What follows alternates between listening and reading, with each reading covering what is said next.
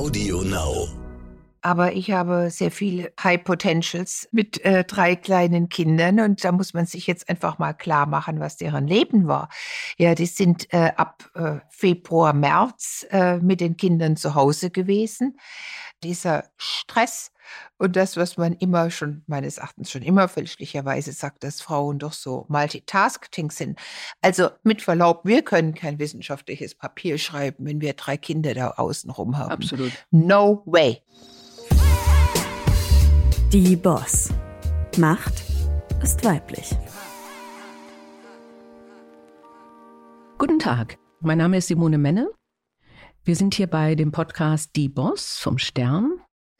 Und in diesem Zusammenhang spreche ich ja immer mit ziemlich herausragenden Frauen. Und heute ist auch wieder eine herausragende Frau hier bei mir im Studio. Äh, ich spreche nämlich heute mit Professor Dr. Jutta Almendinger. Sie ist Soziologin und Sozialpsychologin und schon mit 36 Jahren hatte sie ihre erste Professur. Das ist alleine ja schon mal was. Sie ist Trägerin des Bundesverdienstkreuzes erster Klasse für ihren Einsatz für die Gleichberechtigung von Frauen und Männern. Und seit 2007 ist sie Präsidentin des Wissenschaftszentrums Berlin. Und ich würde mal sagen, damit muss nicht Schluss sein, denn äh, als politisch engagierte Frau und Mitglied der SPD wurde sie auch schon für das Amt der Bundespräsidentin ins Spiel gebracht. Vielleicht können wir darüber ja auch heute reden. Schönen guten Tag, Frau Professor Almendinger. Ich freue mich sehr, dass wir uns endlich mal persönlich kennenlernen. Es ist mein Vergnügen, Frau Menne. Super. Schönen guten Tag Ihnen auch. Guten Tag. Ich möchte heute anfangen mit den USA. Wir reden gerade, während äh, die Stimmen äh, noch für die Präsidentschaft ausgezählt werden. Also wir beide wissen heute noch nicht, wer der neue Präsident der Vereinigten Staaten wird.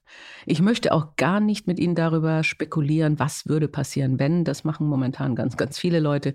Aber ich würde gerne, weil Sie ja auch sehr USA-affin sind, äh, lange in den USA auch gelebt haben und immer wieder dort sind, hören, was eine Soziologin zu der Polarisierung in den USA sagt und auch vielleicht hat die Präsidentschaft von Herrn Trump was mit der Stellung der Frauen in den USA gemacht oder hatte das gar keinen Einfluss? Also diese Polarisierung des Landes hat mitnichten äh, mit Donald Trump begonnen. Das haben wir schon wesentlich früher gesehen. Und diese Polarisierung, äh, die äh, ist natürlich jetzt äh, auf ganz verschiedenen Ebenen zu verorten. Und das ist das Problem des Ganzen. Es ist ja nicht nur so, dass es dieses äh, Gefälle zwischen Latinos gibt und äh, sozusagen weißen Amerikanern oder das Gefälle gibt zwischen Black Americans und White Americans. Es gibt ein wesentlich größeres Gefälle als in anderen Ländern zwischen den einzelnen Staaten, je nachdem, äh, ob sie landwirtschaftlich geprägt sind oder urban geprägt sind. Es gibt ein unglaubliches Gefälle zwischen dem Inneren des Landes äh, und äh, den äh, Küstenregionen, sowohl im Westen wie im Osten. Insofern kann man eigentlich heute überhaupt nicht mehr über das Amerika sprechen. Ich kenne Leute, die glühende Trump-Anhänger sind. Und gerade bevor äh, ich hier mit Ihnen reden durfte, bekam ich also tränenüberströmende Anrufe meiner ehemaligen Nachbarinnen und Nachbarn in Pacific Palisades, wo ich im Thomas Mann Haus vor zwei Jahren eine längere Zeit leben durfte.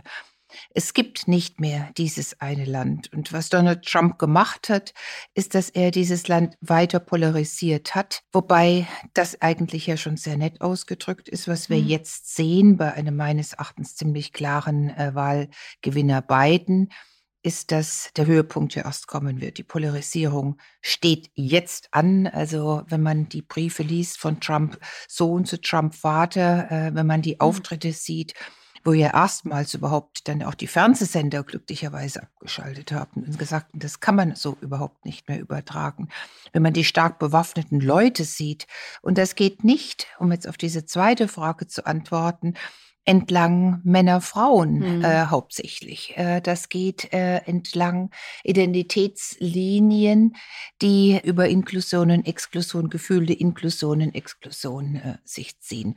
Was hat Trump gemacht mit der Stellung von Frauen? Ich glaube, da ist er nicht jener, der Frauen, die er verachtet, aus den hohen Positionen gedrängt hat. Das kann man nicht sehen, das kann man auch bei der jetzigen äh, Besetzung sehen äh, so nicht, äh, aber es müssen spezifische Frauen sein mit einem extrem konservativen Mhm. Weltbild. Mhm. Also keine Pluralität, sondern eine maximale Abschottung von Personen, die er um sich schart, die er in die höchsten Positionen setzt, die ganz klar nur seine Position vertreten.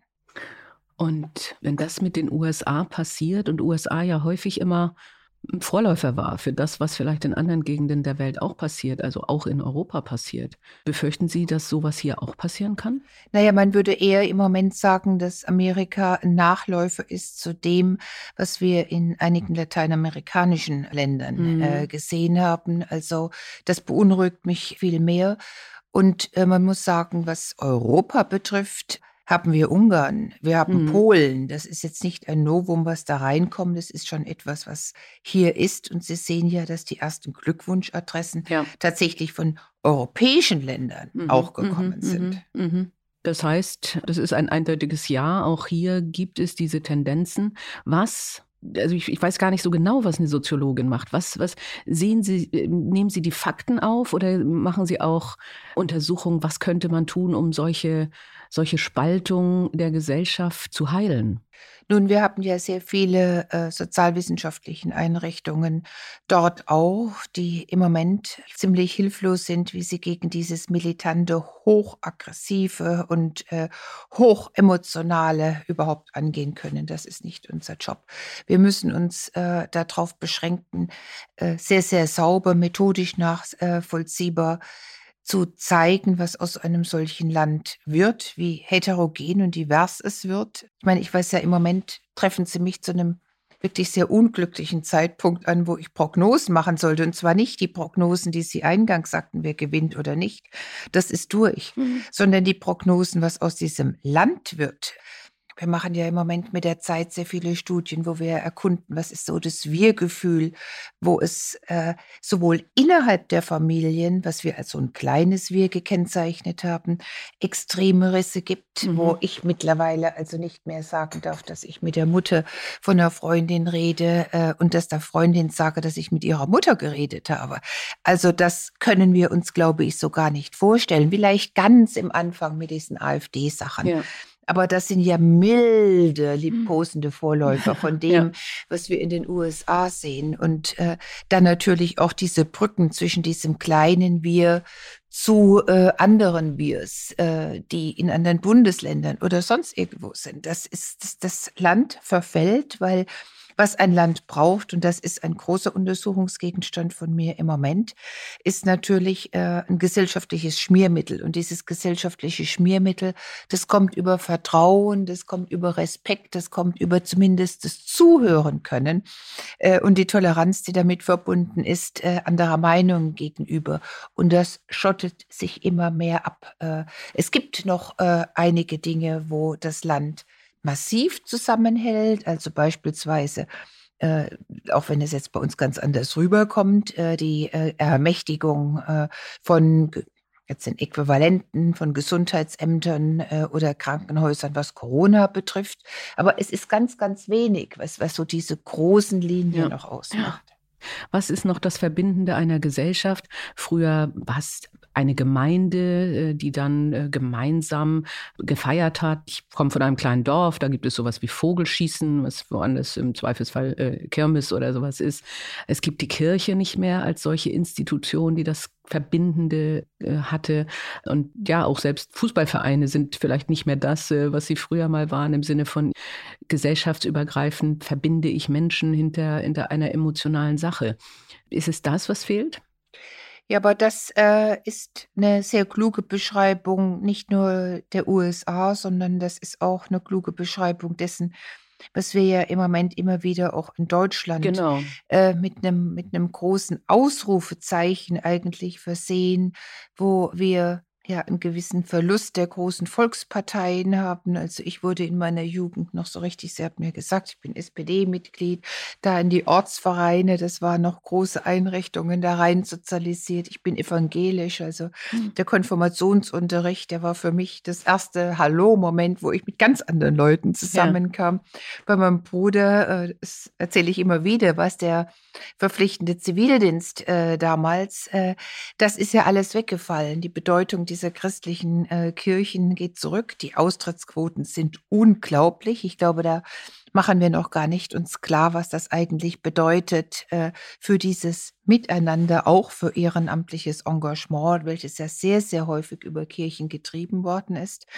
Wir haben keinen Militärzivildienst mehr. Wir gehen nicht äh, meines Erachtens ernsthaft daran, ein verpflichtendes soziales Jahr zu machen, was ich absolut bedauerlich finde und nach wie vor nicht sehe, wo da eigentlich die verfassungsrechtlichen Probleme sind, angesichts dessen, dass wir einen verpflichtenden Militär- und äh, Zivildienst früher hatten. Wir haben äh, aber auch andere Dinge. Wir haben jetzt im Moment Vielleicht ist es übertrieben, aber zumindest beobachte ich das über die letzten sieben Monate hinweg. Auch so etwas wie äh, den Verlust von Ort und Zeit bei der Erwerbsarbeit. Ja. Ja. Das ist ja auch bei den großen Untersuchungen, die wir machen, wenn wir fragen, würden Sie auch ohne Geld arbeiten, sagen ja ganz erstaunliche 60 Prozent, ja, das würden wir machen. Wenn wir dann nachfragen, dann heißt es ja, das ist ein Stück eigenes Leben mhm. außerhalb und nicht eigenes Leben, weil man finanziell unabhängig ist, ja. sondern weil man neue Leute trifft. Und gerade ich äh, treffe im Moment unglaublich viele Leute und das ist eine solche Bereicherung im Leben.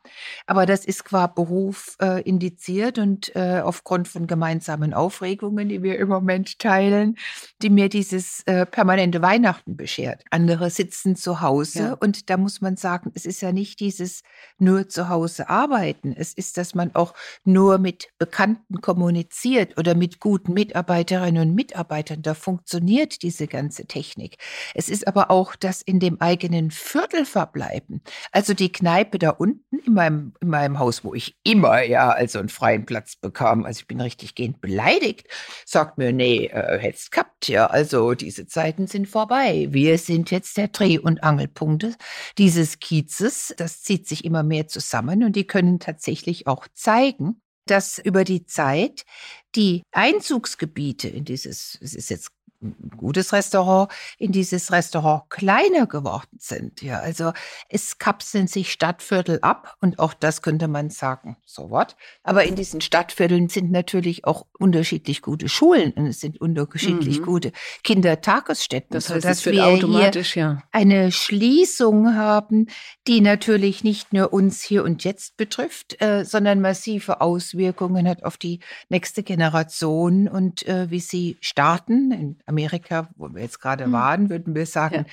dieses Headstart. Ich denke mittlerweile schon, dass wir äh, so etwas wie ein Bussing brauchen oder so und nicht mehr da dran kommen mit den üblichen Methoden, dass wir schauen, dass wir in diese Schulen ein bisschen mehr Geld oder so etwas reingeben. Also es findet in Deutschland eine unglaubliche, um ein altes Wort zu benutzen, Segregation statt, sowohl institutionell, strukturell, aber auch individuell. Mhm. Und äh, um auf Frau nochmal zu kommen, es ist schon etwas im Gange, was ich als eine Verheimlichung von Frauen, die den öffentlichen Raum noch mehr brauchen als Männer, bezeichnen würde. Jetzt, wo wir es gerade mal geschafft haben, ein bisschen mhm. öffentlich sichtbar zu werden, wird uns ja irgendwo angeraten, zu Hause zu bleiben und äh, diese Fiktion aufgebaut. Von zu Hause kommen wir dann in Führungspositionen und verändern diesen Gender Wage Gap und machen weniger Arbeit zu Hause mit Care.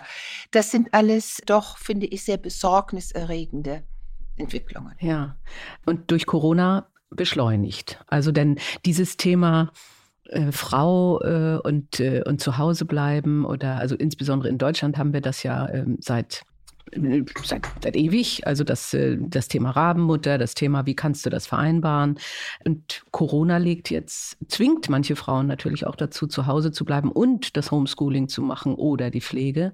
Äh, und Sie haben ja sogar gesagt, das wirft uns 30 Jahre zurück, nicht? Es ist äh, vollkommen richtig. Wir bezeichnen das ja mittlerweile etwas abgetroschen äh, als ein Brennglas, welches wir durch Corona sehen auf die Situation in Deutschland. Und dieses Brennglas äh, setzt voll ein. Das heißt, wir haben nichts Neues, was Corona hervorgebracht hat, wenn wir jetzt über Frauen, wenn wir über äh, die ganze Frage der Zuordnung von Erwerbstätigkeiten für Frauen und für Männer sprechen.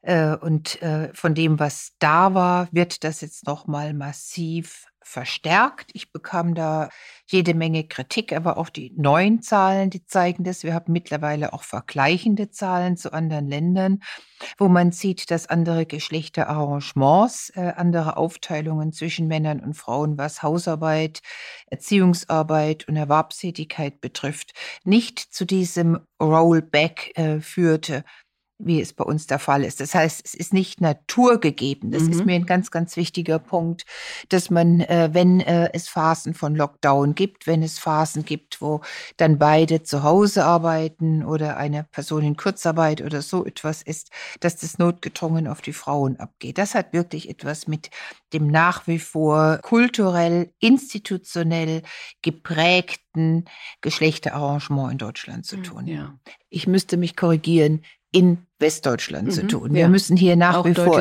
immer noch einen großen mhm, Unterschied ja, machen. Ja. Sie haben ja mal gesagt, also Ihr Institut soll ein streitendes, lebendiges, nicht konfliktscheues Institut sein. Das schaffen ähm, wir bestens.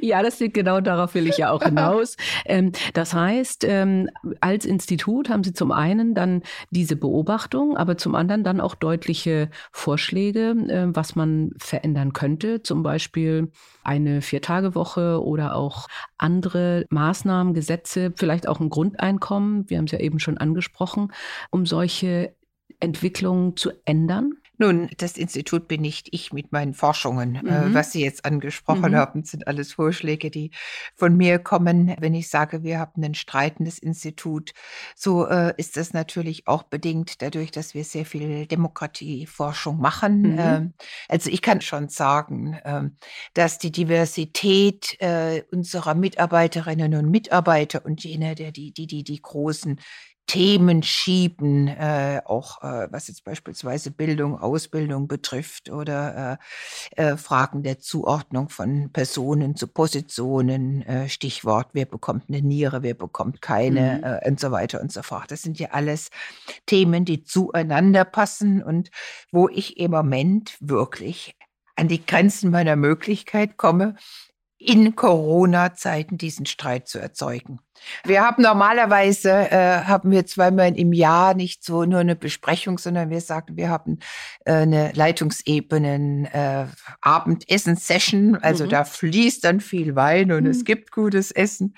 Das war uns dieses Jahr nicht möglich. Und diese Abendessen sind äh, auf der einen Seite immer diese großen Streit- und Konfliktdinge, aber es gibt den Wein und man kann sich über eine Weinmarke unterhalten, wo er herkommt und so etwas. Das ist doch vollkommen weg, wenn ich die auf einmal alle als kleine Pixar ja, sehe auf meinem Screen, die die Hand heben müssen, um aufgerufen zu werden, wo ich auf einmal eine Oberlehrerin werde, versuche zu moderieren und so etwas. Also auch das, ich bin Ihnen richtig dankbar für diesen Punkt, weil mir das Sorgen macht, wie Konflikt, welches ich immer als etwas äh, erlebe, was uns auch nach vorne bringt äh, und diese Sticheleien ja auch für mein eigenes Leben hm. brauche.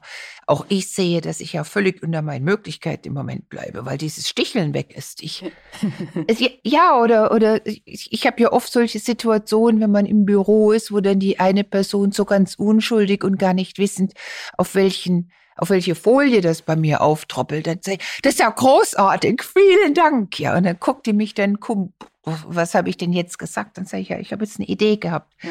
Das kriege ich nicht zustande, wenn ich bei mir da durch die Wohnung wie so ein Tiger rase. Das heißt, wir brauchen im normalen Leben, außerhalb von Corona-Zeiten, ähm, nicht nur die Diversität, die dazu führt, dass Menschen vielleicht äh, andere Menschen auf neue Ideen bringen, sondern wir brauchen wirklich auch den physischen Kontakt äh, und die kleinen Begegnungen, ähm, die, die uns anregen und kreativ machen.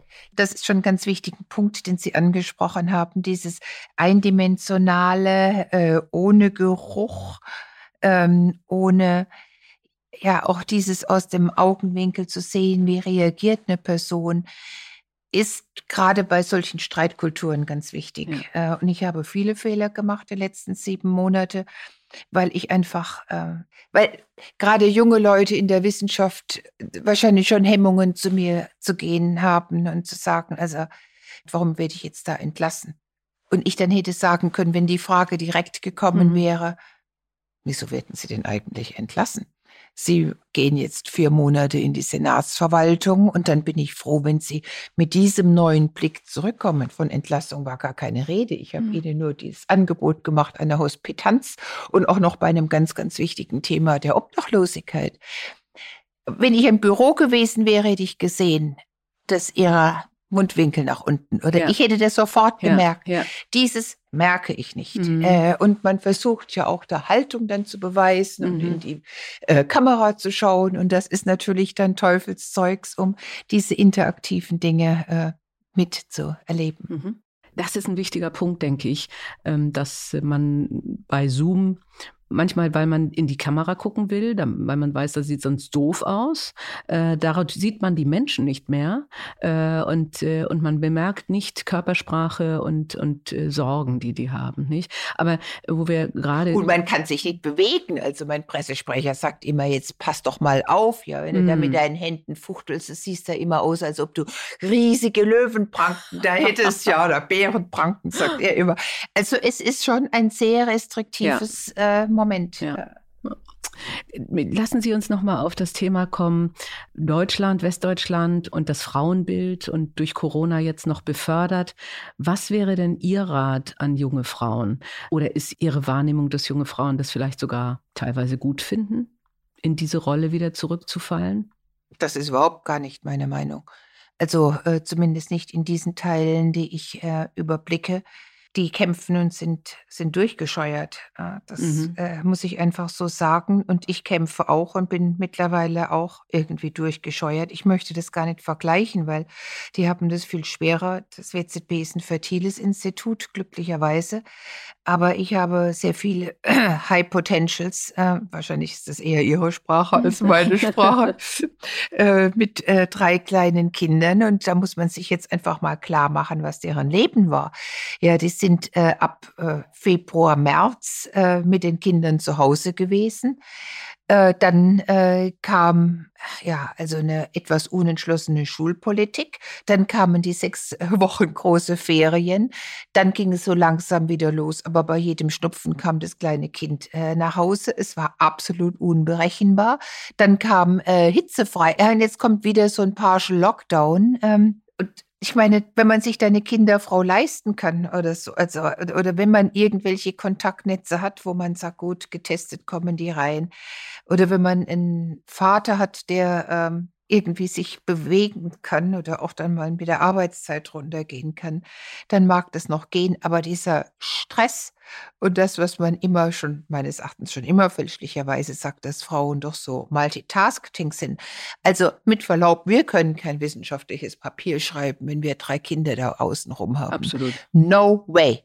Also da, da ich stimme ich zu. Andere Frau nicht. Das ist ein Mythos, der uns da in eine bestimmte äh, Rolle da reindrängt. Äh, und ähm, die strampeln, weil sie, weil das wissenschaftliche Leben ist halt ein hartes. Die sind bis zum Alter von, von 40, oft auch über 40 in befristeten Beschäftigungsverhältnissen, bis sie dann auf diese seltsamen Dinge einer Professur kommen.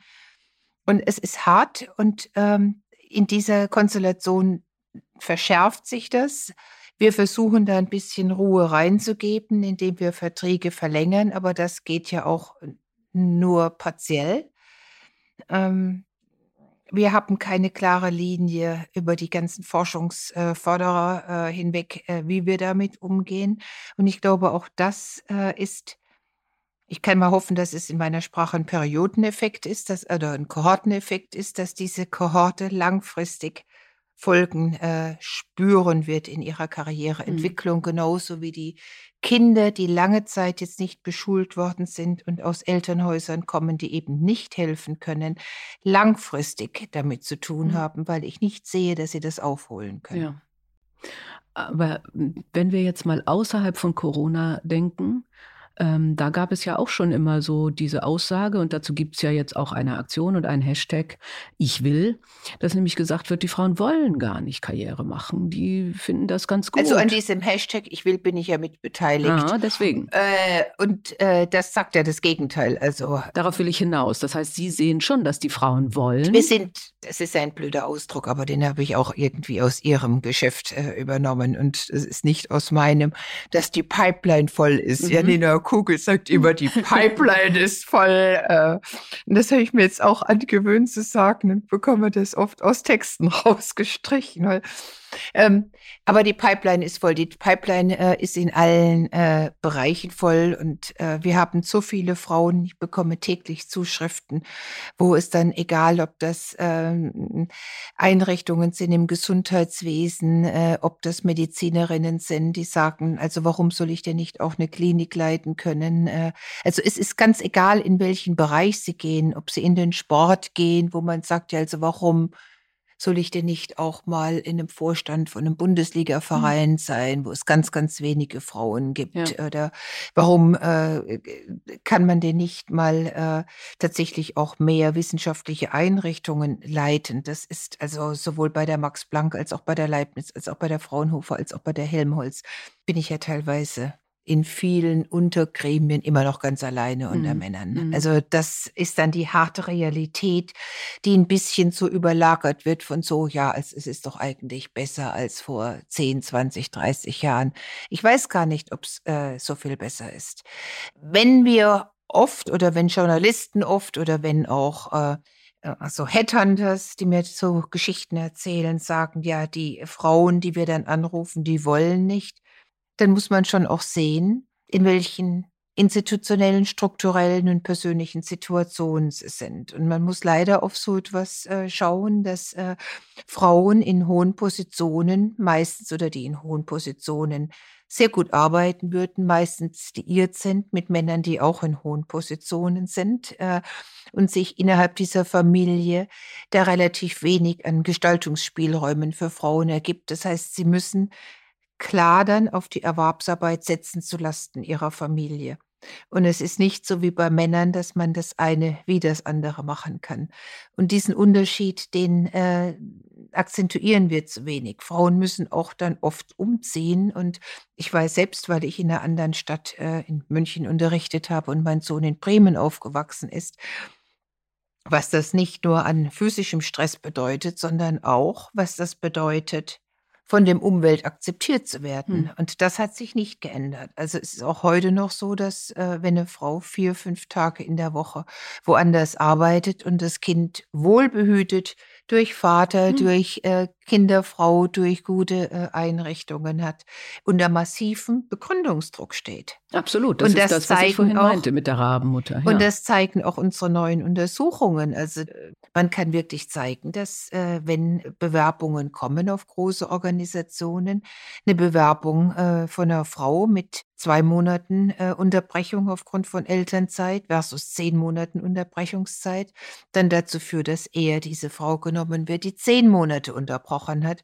obgleich alle von uns sagen würden, diese zehn Monate bedeutet zehn Monate aus bestimmten Projekten rausgekommen ja. zu sein, äh, bestimmte Diskussionszusammenhänge nicht mehr zu haben und auch also ich habe keine zehn Monate unterbrochen, aber ich weiß, dass wenn ich mal längere Zeit schreibe oder so etwas, das immer ein Bruch ist zu der Schnelligkeit des Lebens und dem öffentlichen Auftreten. Das sind wirklich zwei vollständige unterschiedliche Modi. Und ich habe oft auch den Eindruck, dass wenn Frauen sehr lange draußen sind, schon das Problem auch haben, wieder Rein in so einen ja. anderen Modus ja. äh, da ja. äh, zu verfallen. Also und daran sieht man, bei Männern ist es übrigens vollkommen egal, ob die zwei oder zehn Monate da draußen sind.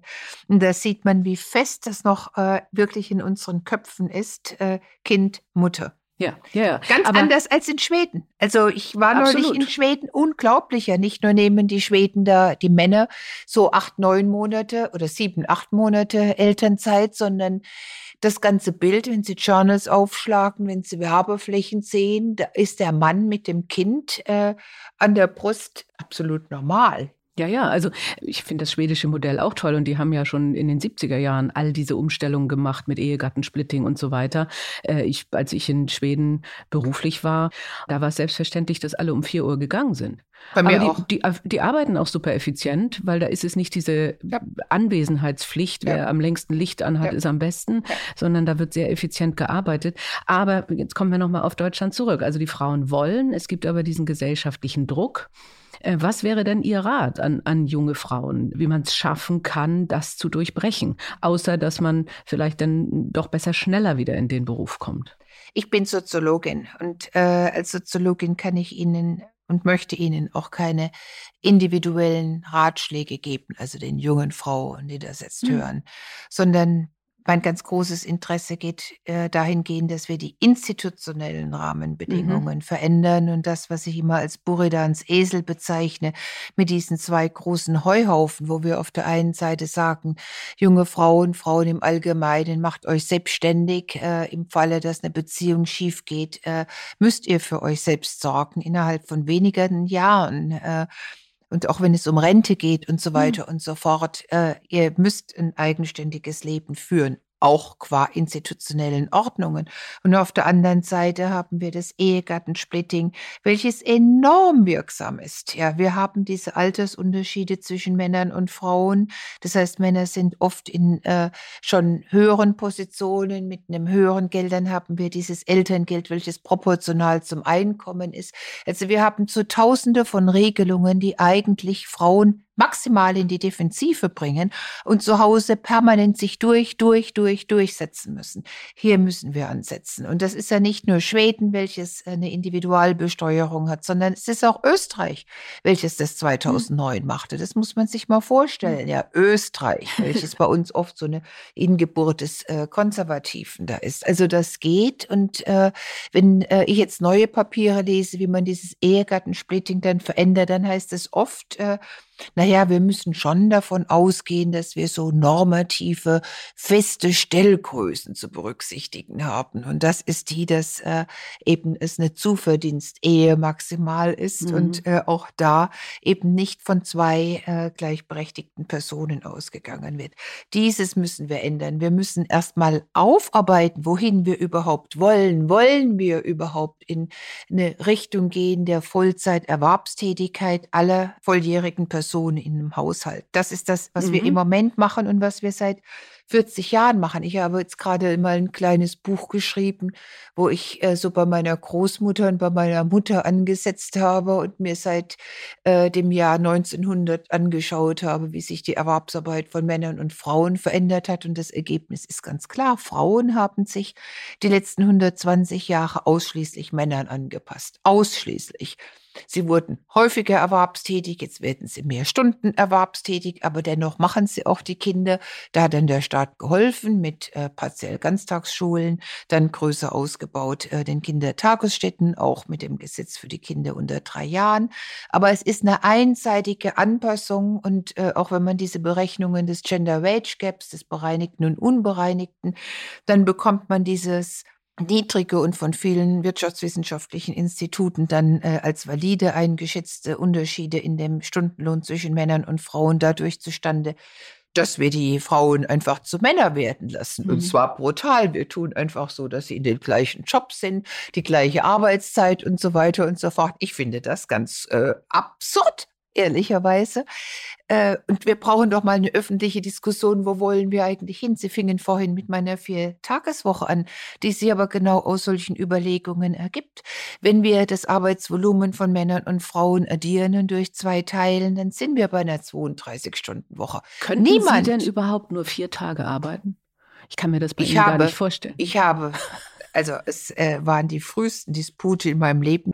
Ich nehme diese vier Tage in der Woche tatsächlich als eine Arbeitszeit über das ganze Leben hinweg. Okay. Und ich habe, als ich äh, die Professur in München hatte und relativ zügig nach der Professur das Kind bekam, in der Tat eine ganz glatte und äh, extrem stringente äh, Vier-Tage-Woche, wo ich null gearbeitet habe. Also freitags habe ich null gearbeitet, samstags und sonntags nicht, was immer dazu führte, dass ich die Lieblingsmutter meiner ganzen äh, Schulklasse des Sohnes wurde, obwohl ich am wenigsten da war. Mhm. Aber da habe ich mit denen. Aber dann intensiv, ja. Und das geht, es ist das Gleiche, was Sie von schwedischen Männern mhm. äh, erzählt haben. Ich arbeite auch im Moment, ich arbeite viel, das ist richtig, aber ich arbeite extrem stoßweise, ähm, was mir gut tut, ehrlicherweise ähm, weil ich auch gut abschalten kann und äh, besser ist als dieses äh, durchgängige auf acht Stunden. Okay. So. Das ist mir nicht gegeben.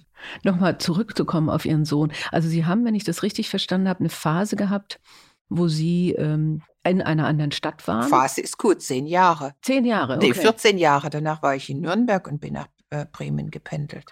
Und äh, die Gesellschaft hat gesagt, wie kannst, wie kannst du das deinem Sohn antun? Ja, es war ganz furchtbar. Nein, es war wirklich furchtbar. Und, und wie, das haben, wie sich, sind Sie damit umgegangen? Das hat sich meine im Moment, ich, meine Mitarbeiterinnen und Mitarbeiter, also die teilen sich schon irgendwie das, aber es ist schon so, dass Frauen auch am Wissenschaftszentrum in Berlin länger äh, Elternzeit nehmen als Männer. Aber es gibt gerade manche Männer, die das strikt sieben auf sieben machen, ähm, was, was viel einfacher ist im, im Händeln. Insofern kann ich Ihnen gar nicht sagen, ich hatte eine extrem einfache Geburt und ich war extrem Amerika, jetzt sind wir wieder bei Amerika, ja.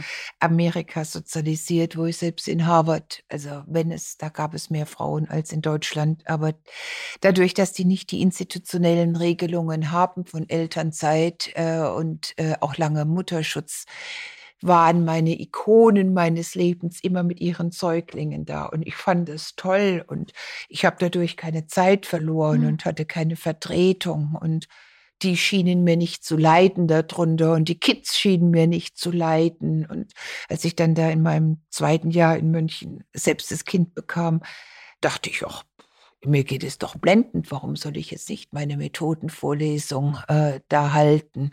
Meine Mutter sagte, na ja, gut, da komme ich dann mit nach München und das ist alles gar kein Problem. Die Wohnung war auch groß genug. Das war also, nee. Also meine, äh, die Lehrstuhlmitarbeiterinnen, die fanden das, glaube ich, cozy, aber nur, weil sie alle diesen Säugling da so äh, nett fanden. Das war das Einzige. Und meine Studierenden, die, die, die, die, die, die saßen da wirklich mit blankem Unverständnis. Und ich bekam so viele Briefe, dass das nicht in Ordnung ist, dass ich meinen Beruf über äh, das Kind stelle. Und ich dachte dann immer. Von also, Studenten? Ja, hauptsächlich. Ja, erstaunlich. Also die Faculty außenrum, mein, mein Lieblingskollege, ja, das, ist, das hat man mir jetzt eben bei diesem Buch hat man mir das sogar rausgeschrieben. Also das fand hm. ich jetzt wirklich interessant. Da habe ich also eine wahre Begebenheit äh, berichtet, nämlich dass er dachte, da war, jetzt bin ich groß und äh, jetzt äh, sah man das vielleicht nicht so wie wenn man jetzt eine eher kleinere Frau ist. Aber er, äh, Ulrich Beck hat wirklich in meinem siebten Monat gesagt, äh, dass ich zu viel im Urlaub gegessen hätte. Ja, ja und das ergab sich aus der Zeit damals, es war 1994, ich war die erste Frau, die äh, auf einer Professur schwanger wurde, weil es gab ganz wenige Frauen, in die wurden dann halt viel später äh, berufen. Da waren die Kinder mhm, dann schon mhm. größer, äh, nach München, eine gute Universität. Und das also, was nicht vorstellbar ist, kommt halt auch überhaupt nicht in den Kopf. Da kann man mit einem dicken Bauch rumlaufen. Aber wenn man nicht denkt, dass Frauen in diesem Beruf Kinder kriegen, dann kommt man nur auf Essen. Wahnsinn. Und äh, meine wunderbare Lektorin strich mir das raus und sagte, also das hört sich ja so etwas von saublöd an. Wie kann man denn bei sieben Monaten sagen, dass man im Urlaub zu viel gegessen hat? Ja, aber hätte? das ist ja die wichtige Erkenntnis. Ja, das, das, Nicht, das ist die wichtige Erkenntnis. Ich denke, es gibt ja auch diesen, diesen Film äh, von einer Basketballmannschaft, wo man zählen soll, wie oft werden die Bälle übergeben vom blauen Team. Man guckt sich das an und zählt und zählt. Und dann wird gefragt, ist dir sonst noch alles was aufgefallen? Und dann ist dann Gorilla durch das Bild gelaufen und man hat ihn nicht gesehen. Absolut. Das heißt, es ist ja genau so ein Effekt. Das ist wunderbar, Frau Menne, das will ich Ihnen stehlen. Das ist, äh, nicht, will ich jetzt genau sofort immer anwenden. Also, und ich finde es genau wichtig, und deswegen finde ich so eine Geschichten so wichtig, dass, äh, dass wir hören, ja, äh, sowas passiert, es passiert damals, aber auch heute noch. Ähm, und, äh, und wir müssen darüber reden, damit es eben nicht ausgeblendet wird. Ne? Also, es ist ein ganz, ganz wichtiger Punkt. Und ich denke, wir müssen auch klar machen, dass junge Frauen, die heute diesen Druck verspüren, dass wir ihnen helfen wollen, ähm, dass sie das auch verspürt haben und dass das nicht, von außen sieht es ja immer so aus, ach, die haben das alles so super hingekriegt und äh, die war dann einfach äh, an, an, einem anderen Ort und hat Karriere gemacht und der Sohn ist heute ein toller Typ und äh, diskutiert mit seiner Mutter, dann hört sich das alles so an, als wäre es nicht schwierig gewesen. Und ich denke, ja, ist das wichtig. ist auch genau mein Punkt. Also mhm. Also das ist genau mein Punkt. Äh, das äh, liest sich alles so und es wird ja auch oft so berichtet wie so ein, eine einfache Bilderbuch-Sache äh, aus privilegiertem äh, Hause oder mhm. so etwas. Das war so nicht. Mhm. Also das war so, es war privilegiert, überhaupt gar keine Frage. Und natürlich wurde mir äh, so etwas wie ein Durchsetzungsvermögen auch ansozialisiert, überhaupt gar keine mhm. Frage. Aber selbst ich äh, mit äh, einem Vater, der absolut aufgeschlossen war, selbst Professor war, war in Situationen, wo ich gefragt wurde mit einem Harvard-PhD, ob es nicht besser wäre, wenn ich in Bremerhaven in die Stadtverwaltung hm. mich auf eine gehobene Stelle Von bewerbe. Ihrem Vater? Ja. ja. Also, ich mache ihn gerne. Also, es zeigt nur, wo die Verführungen ja. des Lebens ja. sind. Ja. Wo die Verführungen des Lebens sind. Und jetzt vielleicht ganz kurz eine Antwort. Was können Frauen tun? Das Schlimmste, glaube ich, was Frauen tun können, ähm, das ist jetzt etwas, was ich seit zwei, drei Jahren so mit mir rumschleife, ist eine Art von Selbststereotypisierung. Dass sie also, ich weiß nicht, ob Sie davon frei sind, ich bin davon nicht ganz frei, dass äh, wenn bestimmte Anfragen an mich kommen und ich denke, also das brauche ich jetzt wirklich nicht zu machen. Also, hm. äh, dass ich dann denke, naja, das ist bestimmt jetzt typisch Frau, wenn ich da Nein sage. Mhm. Ja, und mhm. ich versuche dann selbst schon sozusagen in so eine Welt, Männerwelt mich da reinzuordnen, anstelle dass ich da stehe und sage, super Projekt, aber dann machen wir das mal so, dass mhm. Sie kommen und äh, von meiner Seite her äh, Anforderungen stelle. Und dieses, dieses Selbststereo, also dieses Versuchen von Frauen, äh, gegen die Stereotypisierungen anzugehen, von denen sie vermuten, dass sie da sind. Das ist ja äußerst schwierig, weil man ständig mit äh, unterschiedlichen äh, Menschen spricht, die gar nicht um ihn rum sind, sondern es sind so Fantasiegespräche. Das tut Frauen nicht gut. Mhm. Das heißt, äh, der Rat ist wirklich irgendwo in der Mitte zu bleiben. Und äh, das wäre mein erster Rat und sich äh, nicht jetzt zu viele Gedanken drum zu machen, wie das jetzt ankommt, sondern eine Festigkeit äh, zu entwickeln in der Persönlichkeit und das Zweite, und vielleicht ist das Zweite immer noch wichtiger als das Erste, sich das Leben ein bisschen von hinten her vorzustellen. Also nicht äh, den Status quo zu maximieren und zu sagen, ja, also im Moment ist das ja echt viel äh, mit äh, Pendeln, mit Kindern, äh, mit einer guten Partnerschaft sondern sich zu überlegen und am besten auch mit der Partnerin und mit dem Partner zusammen zu überlegen, wo will denn die Partnerschaft in fünf Jahren sein mhm. und was müssen wir heute tun, und in fünf Jahren da tatsächlich auch landen zu können. Und dann kommt man in den meisten Fällen wirklich zu vollständig anderen Ergebnissen. Das ist ein guter Tipp. Zu vollständig anderen Ergebnissen. Und man kommt wahrscheinlich auch zumindest mental raus aus dem Hamsterrad des täglichen ähm, und, und hat ein bisschen den weiteren Blick. Ja, ja und man kann Rat. auch zusammen äh, dem Partner, der Partnerin mhm. sagen, passe auf. Also wenn ich das jetzt mache, dann werden wir in fünf Jahren wahrscheinlich gar nicht mehr zusammen sein können, weil ich alle meine ursprünglichen Lebensziele gar nicht habe erreichen können. Also von mhm. daher jetzt beide ein bisschen zurück in der Arbeitszeit und tatsächlich das was ja immer gesagt wird, dass, und was auch unsere Untersuchungen zeigen, was äh, Personen vor der Geburt eines Kindes wollen, das dann tatsächlich auch zu leben. Das muss zusammengehen. Und man darf Frauen, glaube ich, nicht in eine Situation bringen, wo sie ständig in der Defensive sind, wo sie sich ständig äh, zu rechtfertigen haben, sondern man muss das auch als ein Paarprojekt kennzeichnen. Mhm. Und die besten Erfahrungen, die ich gemacht habe, ist, bin ich ja keine Therapeutin, wenn ich meinen jungen Frauen sage, die sagen, naja, also das mit der Wissenschaft, also das ist zwar mein Herzblut, aber bis ich da eine entfristete Position bekomme. Sag ich, wo wollen Sie denn jetzt eigentlich, was, was wollen Sie denn in fünf Jahren? Was wollen Sie denn? Und Sie haben nicht mehrfache Entscheidungen. Mhm. Also das ist äh, aus der Wissenschaft raus, ist aus der Wissenschaft raus. Dann kriegen die auf einmal wieder so mhm. etwas wie ein durchgezogenes mhm. äh, Rückgrat und äh, etwas wie eine mentale Kraft und können dann auch sagen, hey, zu ihrer Frau, zu ihrem Mann, lass uns das doch zusammen machen, weil wir zusammen doch äh, ein gutes Leben ja. haben wollen. Und dazu gehört, dass wir beide glücklich sind. Schön. Kommen wir zur letzten Frage und die passt auch zu dem, was Sie eben beschrieben haben, äh, nämlich äh, ein Gesamtlebensmodell. Ähm, wenn Sie eine Autobiografie schreiben sollten, oder vielleicht tun Sie es ja auch mal, was sollte der Titel sein für Ihr Leben?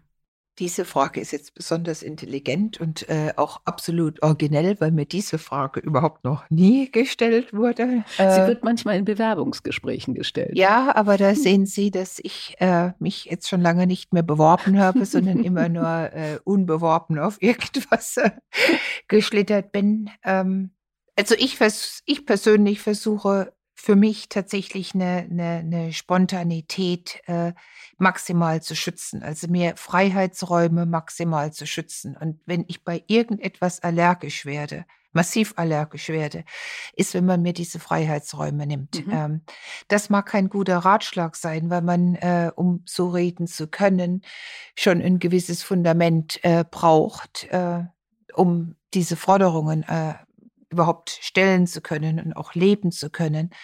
Aber das war für mich immer äh, eine ganz seltsame Melange zwischen Pragmatismus, also das magst du jetzt zwar nicht, aber das ziehst du jetzt durch, aber auf der anderen Seite dieses Rumpelstilzchenartige, was ich durchaus habe und was sehr gut äh, vorhin passt zu Ihrer Frage mit, äh, arbeiten Sie denn durchgehend? Äh, und wo ich dann sage, so Leutchen, jetzt hört es aber auch mal auf. Ja, also ich bin jetzt einfach mal weg. Und äh, ich wahre sozusagen so eine Sorge um andere. Ich gucke dann auf meine E-Mails und bin responsiv, wenn irgendwas kracht. Oder äh, ich mache jetzt auch mal was ganz anderes, was die Leute dann sagen, das müssen sie doch jetzt wirklich nicht machen. Jetzt vielleicht wieder Jahresendkarten. Für was kann man denn jetzt nicht einfach, aber ich brauche, ich brauche bestimmte Dinge meiner Entfaltung äh, und des äh, Eröffnens von Neuem und vielleicht äh, auch nicht als äh, adäquat bezeichneten sehr. Und das ist für mich ein ganzes Leben. Ja, aber dann wäre der Titel, ach, wie gut, dass niemand weiß, dass ich Rumpelstilzchen heiße. Ach, das ist ja nett. Das wissen leider allzu viele, aber es ist. Aber, Oder glücklicherweise wissen es also. Also Freiräume und Unabhängigkeit kann ich gut verstehen. Das finde ich, das finde ich ganz wichtig. wichtig und ja. auch wirklich, den, dass, dass ich mir den Mut erhalte, Nein zu sagen mhm. und äh, nicht in dieses Ja reinzugehen. Äh, ich glaube, das war gut. Da muss ich dann auch diesen ganzen klugen Ratgebern irgendwo mit einer Festigkeit widersprechen können und dann auch sagen, also so what, dann würde ich da halt mehr verdienen oder ich würde das und das, aber ich habe dafür auch dieses und dieses und dieses nicht. Und wenn ich in diesen Positionen wäre, könnte ich auch nicht Rumpelstilzchen sein. Es hat mir ganz viel Spaß gemacht. Ein tolles Gespräch ähm, und schön, dass wir uns endlich kennengelernt haben. Es war ich hoffe, mein ganz großes Vergnügen, Frau Prima. Okay, danke schön. Die Boss. Macht ist weiblich.